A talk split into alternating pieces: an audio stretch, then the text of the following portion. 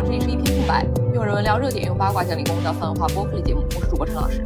我是白老师，大家新年快乐呀！新年第一天，想来跟大家一起闲聊一下吧。我们这个播客也开播有一年啊，它 当然其实是十个月，但毕竟刚好也是在二零二二年的年末，我们突破了两千的订阅数嘛，就真的非常感谢大家的支持、关注、收藏，还有给我们的各种留言。其实我们这种重度拖延症啊，能把播客坚持下来，想想我确实还是我二零二二年很满足的一件事情。所以就希望新的一年再接再厉，把这个良好习惯要保持下去。那趁着跨年的机会，我们也就轻松聊一下，算是找一个契机，也是总结一下二零二二年吧。也欢迎大家在评论区跟我们交流一下你的感受。毕竟二零二二真的是波澜起伏的一年啊！而且我们在这里也有一个小小的抽奖活动。那订阅我们的话，并且在这一期的评论区和我们留言互动，我们会在一周之后从评论区抽出三本四川文艺出版社出版的厄修拉·勒古恩的《变幻的位面》。那这本书是勒古恩较为晚期的一个作品啊，作者显然是苦机场候机室久矣，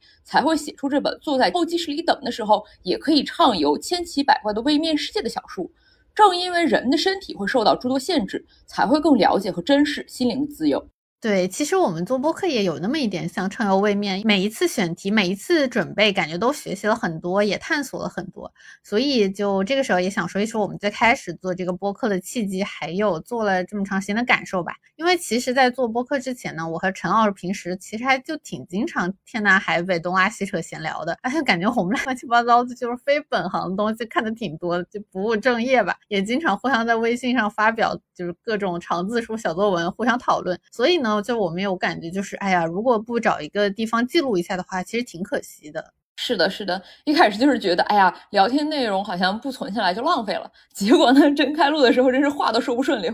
对，是的，一想到我们一开始的时候做的是冬奥的花滑专题吧，那个时候隐隐感觉二零二二年不会是平凡的一年。不过一开始那时候怎么也没想到俄乌这个事儿，让花滑也变得与众不同了起来。那当然，某种意义上进入二零一二年以后，其实每一年都不平凡。不过二二年确实属于格外不平凡的一年。哎，二二年属于是没有想到会这么不平凡啊！对，就各种刹车、拐弯、漂移，是吧？太酷炫了。对，而且实际上我们乱七八糟还瞎聊的还有挺多没有做成播客的内容呢。做一期也确实感觉到做一期播客挺不容易的，因为有很多准备工作，然后还有很多限制嘛。这一点也很可惜，希望我们明年能不能再拓展一下我们聊的内容。所以最大的做播客的感受应该是，啊，感受到了记录真的非常有必要。我想以后我和陈老师长大了或者老了，回头再翻的话，应该还是能回忆起做一些专题时候那个时间节点，还有那个时候我们俩的感受。所以就觉得做播客挺好的，不然答案永远都在风中飘。是的，是的，记录本身就已经是一种意义了吧。那说起来，咱们一开始好像是想做那种比较热点、比较热门的文娱话题啊。一开始冬奥也算是一个文体活动嘛，奈何这个只能说 我们寄予厚望的漫威真的是太不争气了。但是没有想到啊，就是闲聊的金庸小说大家会这么喜欢，不愧是我的文学启蒙啊，扎老师。对，也很感谢大家对我们的支持。而且其实以播客为契机，我也是第一次认真系统的看了金庸的小说。而且陈老师应该也是时隔不少时间又重新看一遍，对不对？是不是也有一些新的收获？所以我觉得重读这一点也很有趣。是的，是的，尤其是长大了之后，就是有意识的从女性主义的角度思考之后，也不光是说金庸吧，就读很多男作家的书的时候，你都会有一种 double thinking 的感觉。因为看小说的时候，你肯定是想要那种爽和愉悦感啊，但这些其实都建立在你要接受小说默认的某些前提和逻辑之上。这就有点像你看高达，你就不能去思考到底为啥要有腿吗？然后再就是，我觉得做播客就会感觉到时间管理真的是特别 重要，尤其是现在有时差之后，那就感觉哇，真的是变成了时间管理大师。那鲁迅先生说的好嘛，时间只要你挤。总是有的，对，但是我们确实都挺努力了，但是我不得不很惭愧的表示，我很多时候其实都是放弃了做正事的时间，或者说我在哎摆烂的时间依然在摆烂。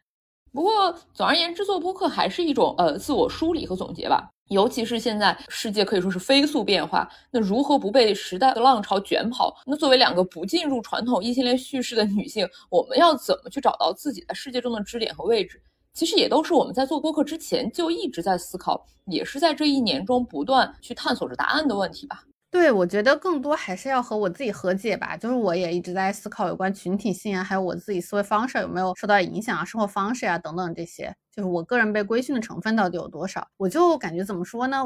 这个烙印还是很深的。就比如说，我确实是更能理解东亚人一些这种对于文化或者说对于环境的归依。其实就包括追星或者很多亚文化群体也是这样的，就是这种群体认同和那种集体荣誉感，某种意义上有点像人的思想刚硬一样。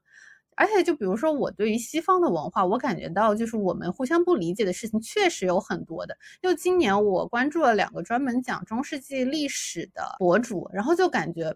就包括我也听了一些忽左忽右的播客节目嘛，就明显感觉到啊，我之前确实有非常多不了解的东西。那就像人家外国人也不了解我们的文化一样，但是呢。就是所谓的中国文化或者说东方文化，因为这个东西你生活在现在的环境里，那潜移默化就会被影响。有些东西就不是说传承啊或者什么的，而是它就在那里，我就已经被影响了。所以，就我没有办法跟明显在不同环境里长大的人完全拥有同样的语言体系，这就导致我会更容易的、更轻易的想要在和我有同样语言体系的里面去获得那种群体认同。可能这就是最开始的那种身份认同，或者说往外拓展的话，就是民族主义最开始的那个最开始那个本能的原因。甚至就包括我追星，我其实也不太能 get 到欧美的娱乐圈明星或者说娱乐圈文化，而日语我就相对接受程度要好很多。不过呢，就是我的感受是让我想通这一点呢，不会让我继续沉浸在这个叙事里。不如说想要让自己获得更大范围的自由。当然，也有人说自由本来就是一个伪命题，那当然是。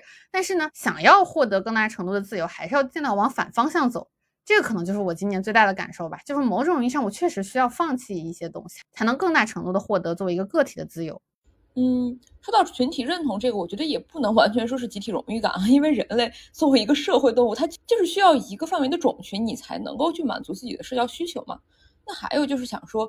就我现在在一个 diversity 高一些的种群里面，感觉大家的自我认知本身就有很大的差异了。那对于这个集体的群体认同，可能就更模糊，那就感觉更有那种和而不同的基础感，大家都。当大家都能认知并且理解彼此的不同的时候，其实是更容易尊重彼此，或者说至少客气一些，不想去约束对方的。那越是自我认知，就像你说的，差异很小，大家都很共同的地方呢，其实这种共通性就是越是容易被强调，那规矩也就越来越多了。哎，这个就有点像那种地球村和民族国家的对照感了。当然，这种地球村的关系肯定就比较疏离嘛。但是话又说回来，就真的存在那种哎很多人，而且大家都还亲亲热热的那种大团体吗？那个是还真是想想就吓人，感觉像是仲夏夜惊魂啊。对，如果你这么说的话，可能想到的就是你现在的环境 social 的那个感觉，好像确实比我要更多一些。而且就是据你的反馈，我们平时闲聊的感觉，应该你体感都还行，因为不是那种非常消耗你精力的强制社交的感觉。是的，是的，当然这可能也跟我想要去有意识的练习一下口语的需求有关嘛。那总之，我在我日常社交的同事圈子中，还是有不少可以去轻松对话的对象，就吃吃喝喝啊、吹水聊天那种程度的 social，对我而言，真心还是比较快乐、比较轻松的。啊，那你觉得这和我们俩的工作环境不一样有没有关系呢？我感觉相对来说，我的工作环境压力要大一些，人际交往可能相对疏远一些。我现在甚至都难以分辨，到底是我不能融入的问题呢，还是环境的问题？可能是两者都有吧。感觉确实是应该是两者都有啊。再就是，我感觉你们那边的，就大家感受到的压力形式跟我们也不太一样。那我们这边感觉压力主要都是来源于老板啊，所以大家至少就是同仇敌忾，至少在抱怨老板上还是有共同话题的。那你们好像就那种。Peer pressure 更大一些，所以大家的竞争起来就会比较不容易谈得来。那说起来，其实人类 这个是不是一个足够大的身份认同呢？但如果真的我们去放眼放到人类这种 level 的种群角度上，那作为我们个体来说，生生死死其实真的就是微不足道的小事。就像现在的疫情，你说每个个体其实你的生死其实都是一个数而已，甚至连数字都算不上。就挺有一种人生无常的感觉吧，尤其是就像你说，现在再去回头看历史啊，一战、二战啥的，那确实繁荣和和平就是非常短短暂的，混乱才是恒常。所以说，二零二二年就感觉生活的随机性是越来越大了，未来的不确定性也越来越高。当我们没有办法对未来做出估计的时候，好像就只能往好里说是把握当下，往坏里说就是哎得过且过，今朝有酒今朝醉吧，就彻底放弃，然后躺平了，是吗？嗯，也不能说完全放弃吧，就是基本的那种应急储蓄还是要做的。只是说，就我个人来说，那种找个地方 settle down 那种主流路线，起码在中短期十年之内是不太会考虑了。就我觉得那种 settle down 本身，不管是中式还是美式的那种中产啊、家庭啊那种生活观念和目标，就像我们小时候好像不假思索的认为，哎，我长大了要如何如何的那种生活，像你说的，也更多是一种文化影响和路径依赖，或者说。一种在过去一段时间内被普遍观察到，好像似乎能够奏效的风险规避路径，但是我就在想，就真的有，而且仅有一种人人都值得过的生活吗？我感觉这其实还是一个要打问号的。所以对我而言，就可能说到底还是一个到底要过怎样的生活的问题吧。对，是的，而且也不得不说，外界环境不如说，就全球的这个疫情，也包括内地现在的情况，其实也加重了我的这种对于到底要过怎么样生活的焦虑嘛。刚还看到大狮子写的微博，我觉得还挺有趣。一个是说形势确实瞬息万变嘛，国际国内的疫情各种反转，结果其实并没有让大家更能理解彼此，反而是更撕裂了。哪怕其实全球各国影响在疫情下显得更密不可分，毕竟病毒可没国界一传染都传染了。然后另一个就是钱不是万能的，尤其是特殊情况下，你会发现有钱也买不到一些东西。然后家庭也，当然它也不是万能的。用大狮子的话说，就那么回事儿吧。真要生病了，关心你的家人生不如死；但是如果不关心你的家人，会让你感觉生不如死啊。这个怎么说呢？就是情感连接，大家需要，但是又感到痛苦吧。可能这也是那种刺猬取暖的故事。是的，是的。对，如何建立相对健康的亲密关系，也真的是一直都需要探索的母题啊。那感觉我们刚工作、刚脱离原生的那种家庭，本来就挺容易焦虑的。现在这个疫情 debuff 也确实让大家更不容易了，而且说实话，就白老师你这个身体，我其实也挺担心的。就是说物质基础决定上层建筑，那身体也得保持健康，你才能更容易的保持精神稳定吧？确实，但不得不说，人被折磨就会发疯。现在常常感觉，其实我觉得就是整个大家都有点病病的，或者现在我觉得现在不病的才可能才是有点大病。啊，但是还是还是说要关爱精神健康啊！大家都还是要尽量保持一种可持续的精神状况。所以说，那就还是要多摄入一些精神食粮嘛。就像我们说身体要多吃饭有营养才能够保持健康一样，我们精神也是需要这样。有道理，所以正好也趁这个机会讲讲二二年我们看了觉得值得推荐的书啊、电影啊这些。其实大部分我们看的都做了播客了，这里就讲讲完全没有在播客里提到的，也不一定全，其实只能讲讲我们现在想得起来的。我是上半年看了一个韩剧，就是一八年的韩剧《阳光先生》，哇，我当时看的很上头，而且现在回想依然觉得还挺有趣的。那这部韩剧呢是李秉宪和金泰梨主演，也是因为金泰梨上半年在演《二十五二十一》嘛，就让我想起来了这部他之前的韩剧。那故事背景呢，其实是一九零零年代，那个时候马上韩国就要进入被日本殖民的时间段了，而剧情呢，甚至可以说本质就是所有人都爱我的一个玛丽苏故事吧。但是他拍的很有说服力。这部电视剧比较有意思的是三个男主角的设置，很多人呢会觉得男主分别代表了美日韩的势力，而且最终都会屈服于女主代表的新韩国，所以又是一部民族主义蠢韩剧。但是我其实感觉到编剧一定程度为了绕开这个民族主义的部分，添加了身份认同，这个我觉得这部电视剧中最有趣的讨论点。那男主呢？其实他既不是美国人，也不是朝鲜人，就像男二不是日本人，也不是朝鲜人。剧里为几位主角的夹缝身份所设置的情节，我觉得是让他超脱于他其他同类电视剧的部分。那很显然，金边对于身份认同，他是一个彻底悲观的态度，他觉得完全不可能真正的和解，不如直接摆烂。毕竟注定就是生活在夹缝里的人。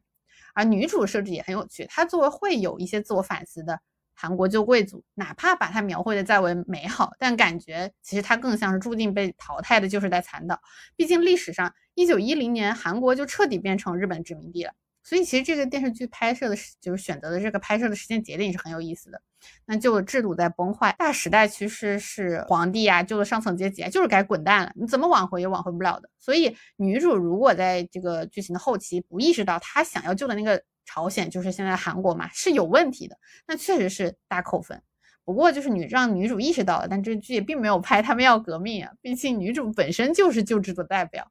所以我觉得是这个编剧就是金编他太懂韩剧了，他不会越线一步，所以这剧还是韩剧范畴里的好，这个是我觉得还比较可惜的部分。那怎么说呢？就我现在讲完，回头看，其实这个里面几位男性角色的设置啊，包括女主也有一点对于自我身份认同的那个迷茫，和我们上一个聊的话题居然还能对上。也许这就是为什么我现在回想依然觉得这部电视剧很有趣吧。不过没有讲的很大一个原因，应该是因为陈老师他呢既不看韩剧，也不看日剧，也不看日韩语，可以说和我的关注重心相当不重合。哎呀，曾经我还关注一下欧美娱乐圈，但是，哎呦，漫威复我嘛，所以今年上半年我其实是是看了多么木多的文，就特别神奇。就是之前我完全没看过，今年上半年狂补。那多么木多也是一个老作者啊，B J 作者，他写的《青川日常》也是一个非常早也是非常有名的文，最近有改编成影视剧，据说是改编成了一个小甜饼啊，但其实我看原文完全完全不是甜饼。或者说，作者他说他要写一个甜宠文，但实际上只是用甜宠的皮包裹一个非常冷酷的内核。它里面讲的是一个现代女主穿越回清朝，那作为现代人，她想要在清朝后宫存活下去，就不得不洗脑自己，说自己和那个一开始其实只把她当成一个玩物的男主是真爱。女主在这个过程中，她要不断的扭曲自己，压抑自己，以至于到后期，哪怕她成为了贵妃，成为了皇后，但是她已经不敢。去看那个西洋镜了，已经不敢看现代的那个非常清晰的镜子里的自己，真的是字面意义上的自己都认不出自己了。那最后小说的结局落点是在女主主动要求跟男主一起殉葬，生同寝，死同灵，说的好像是一个甜蜜，是一个真爱至上的结局，但是看的人真的是不寒而栗啊。那封建权力制度对人的扭曲和异化，真的是血淋淋、力透纸背、入木三分。但是很有趣的是，就我也看到一些读者的评论说啊，这个《青春日常》太甜宠了，甚至说它美化男女关系，歌颂封建制度。因为最后女主啊有儿有女，身会尊贵，好像很人迎的样子啊，只想说啊，黑人问号啊。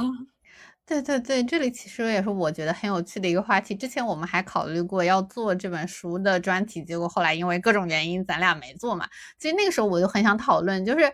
创作者的态度呢？作者本人的态度是不是就直接可以用主角在剧情里面的态度来看呢？那实际上。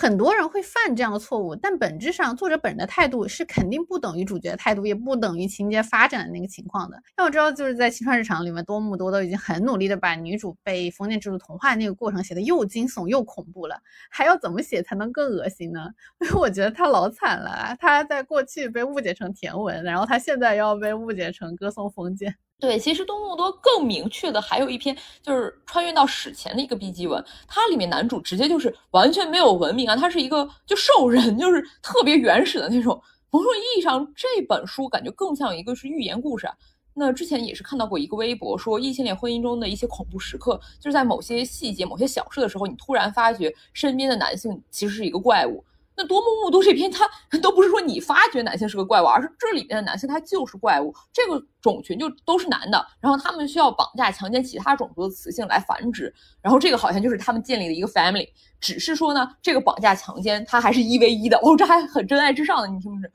而且他们绑架来的那个其他物种的雌性呢，他们既可以生育，同时也是他们过冬的时候的一个储备粮。那女主她也是为了在这个原始的异世界里存活下去，不被男主吃掉，只能自我欺骗，假装自己只是在过一个 不太正常的男的，就是老公不会说话的一个婚姻生活。那讲道理，我觉得这个设定真的比很多男作家写的什么女性化的新人类都是任人宰割傻白甜，比那种科幻小说要有意思多了吧？对，是的。然后再说一下可能和科幻沾边的，或者说是奇幻小说，下半年主要就是我们俩其实都看的。《诡秘之主》和《长夜与火》，